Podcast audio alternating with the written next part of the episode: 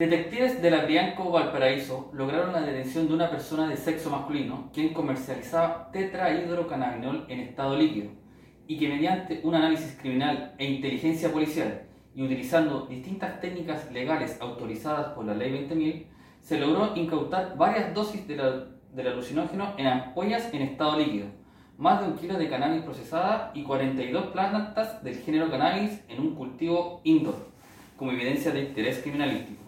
El, imputado comercializaba esta droga en las provincias de Marga Marga y Valparaíso.